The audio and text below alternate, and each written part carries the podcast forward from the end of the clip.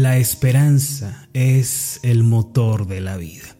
Es decir, que una persona vive, subsiste, puede seguir avanzando y creciendo si tan solo tiene esperanza en su corazón.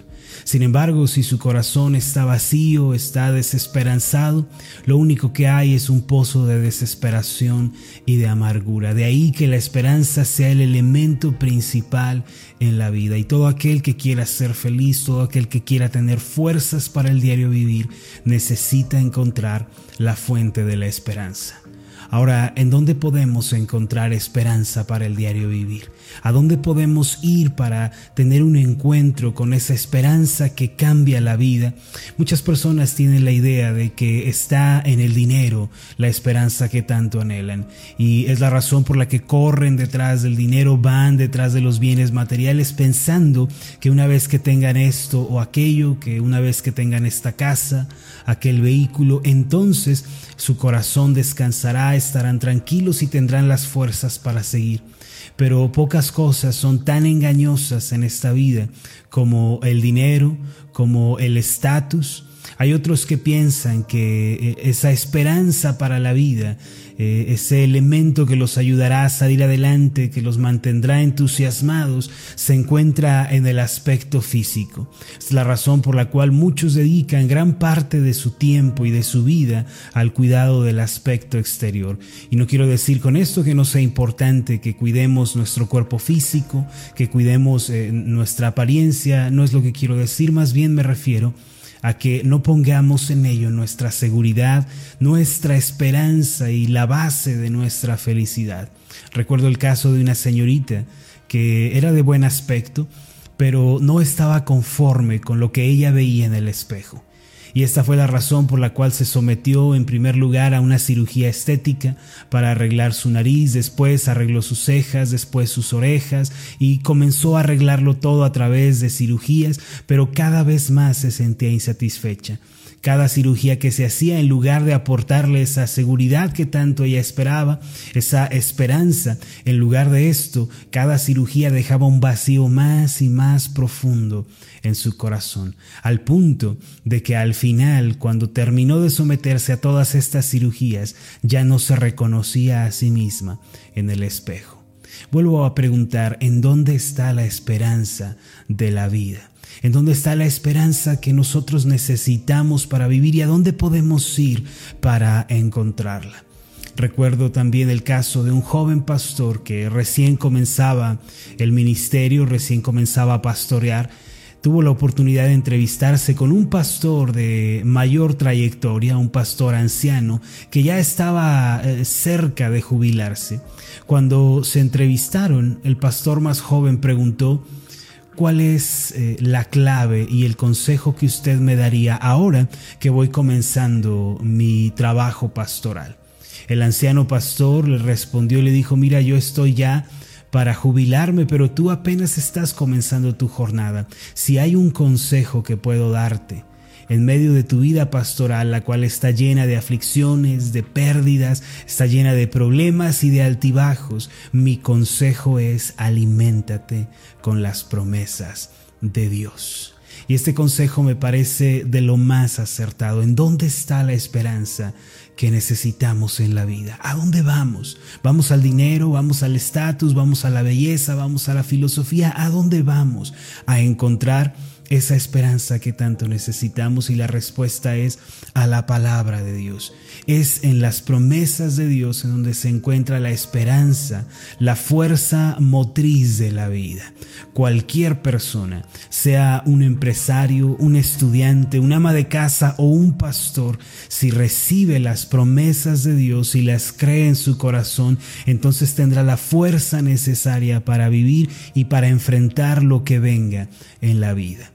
He comprendido que es la esperanza lo que hace brillar la vida, pero para que haya esperanza se necesita aferrarse a las promesas de Dios. Cuando las promesas de Dios están en su corazón, también hay fuerza para salir adelante, también hay ánimo y poder espiritual para vencer cualquier aflicción que se nos presente. Lo cierto es que los problemas y las aflicciones no dejan de venir a nuestra vida, pero si hacemos de las promesas de Dios la fuente de nuestra esperanza, vamos a poder salir adelante y vamos a tener victoria y éxito en esta vida. Ahora, una de las promesas de Dios, la primera de ellas en la que quiero que meditemos y durante esta semana me gustaría que nos refrescáramos en esas promesas de Dios, es la que se encuentra en Isaías 41, versículo 10. Estas palabras fueron dichas por el profeta Isaías de parte del Señor al pueblo de Israel que se encontraba quebrantado y afligido por haber abandonado al Señor a pesar de que les habían venido dificultades, les había venido el quebranto, Dios todavía tenía una palabra de esperanza para ellos. Isaías 41, versículo 10 dice de la siguiente manera, No temas, porque yo estoy contigo.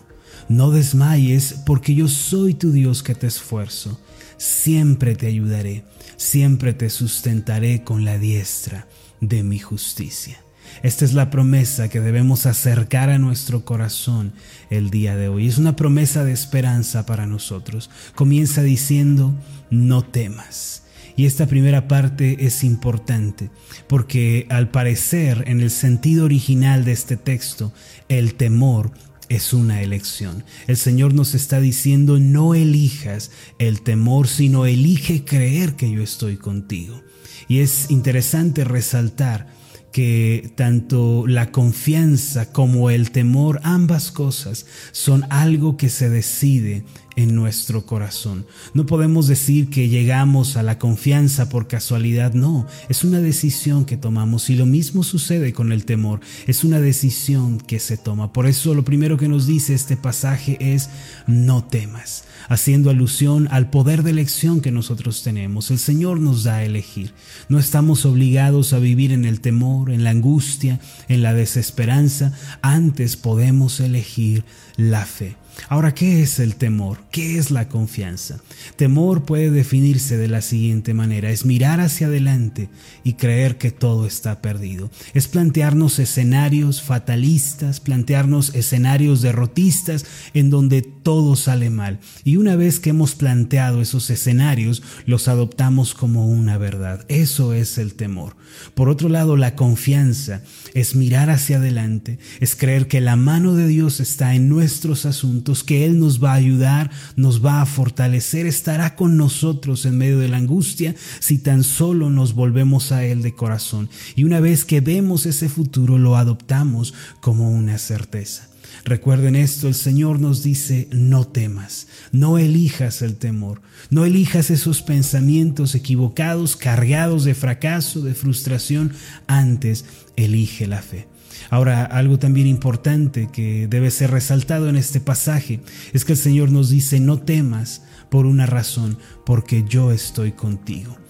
Eh, a medida que pasa el tiempo, nuevas ideologías eh, surgen, surgen nuevos pensamientos, eh, nuevas corrientes ideológicas y muchas de estas corrientes fallan al decirle al hombre, ten esperanza, ten fe, cree, confía, pero no hay algo a lo cual aferrarse. La nueva era, el humanismo, la religión, todo esto apunta a que el hombre debe tener fe, pero no hay una base para esa fe, no hay una base sólida para creer y para salir adelante. Sin embargo, el cristianismo enseña que uno puede tener esperanza, uno puede tener fe porque Dios ha prometido estar a nuestro lado. Por eso dice la palabra, no temas, porque yo estoy contigo. La base de nuestra confianza, mis amados, la base de nuestra certeza, no está eh, a merced del porvenir, del destino, de la suerte, no. La base de nuestra esperanza está arraigada en Dios, quien prometió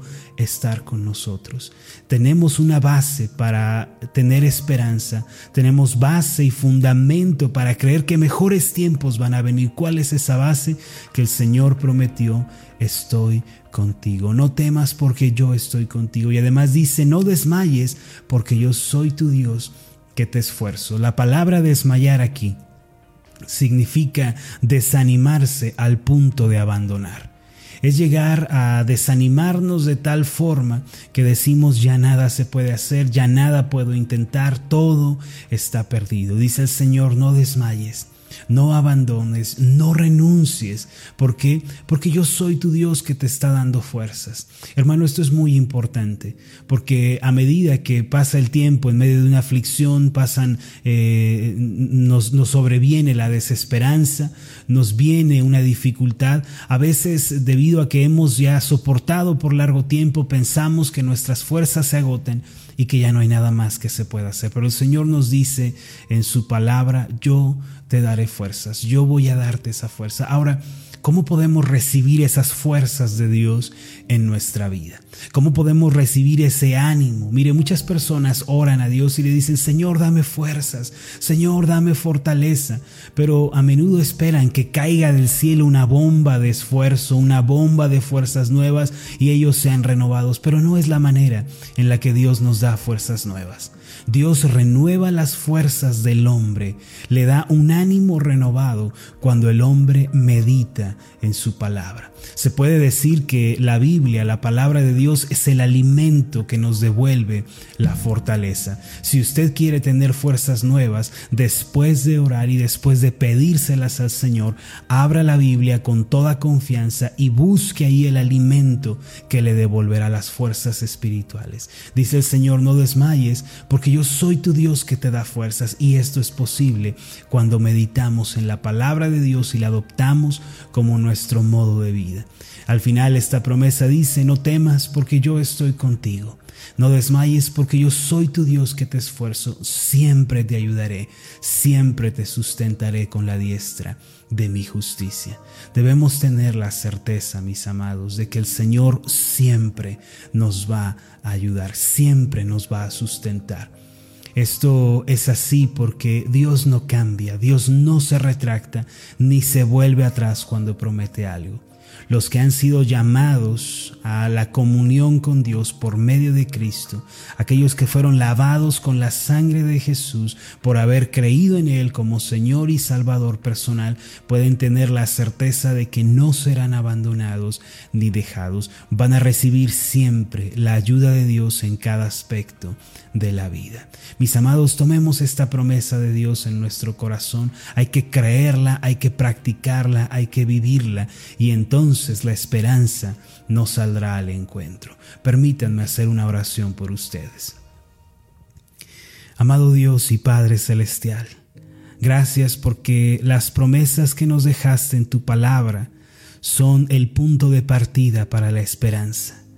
Gracias porque no nos dejaste a la deriva ni solos ni abandonados, sino que nos diste el pan de tus promesas para saciarnos todos los días y para encontrar fuerzas nuevas. Gracias Señor, porque hoy tenemos una promesa de parte tuyo que dice no temas, porque yo estoy contigo, no desmayes, porque yo soy tu Dios que te esfuerzo, siempre te ayudaré y siempre te sustentaré con la diestra de mi justicia. Hoy aceptamos esta promesa y te pedimos que por medio de tu Espíritu Santo nos ayudes a vivirla, a recibirla completamente y andar en ella. En el nombre de Jesús. Amén y amén. Hola, ¿qué tal? Mi nombre es Marlon Corona, soy el pastor de la iglesia Ascender en la ciudad de Zapopan, Jalisco, en México. Le agradezco mucho por haberme seguido con esta meditación.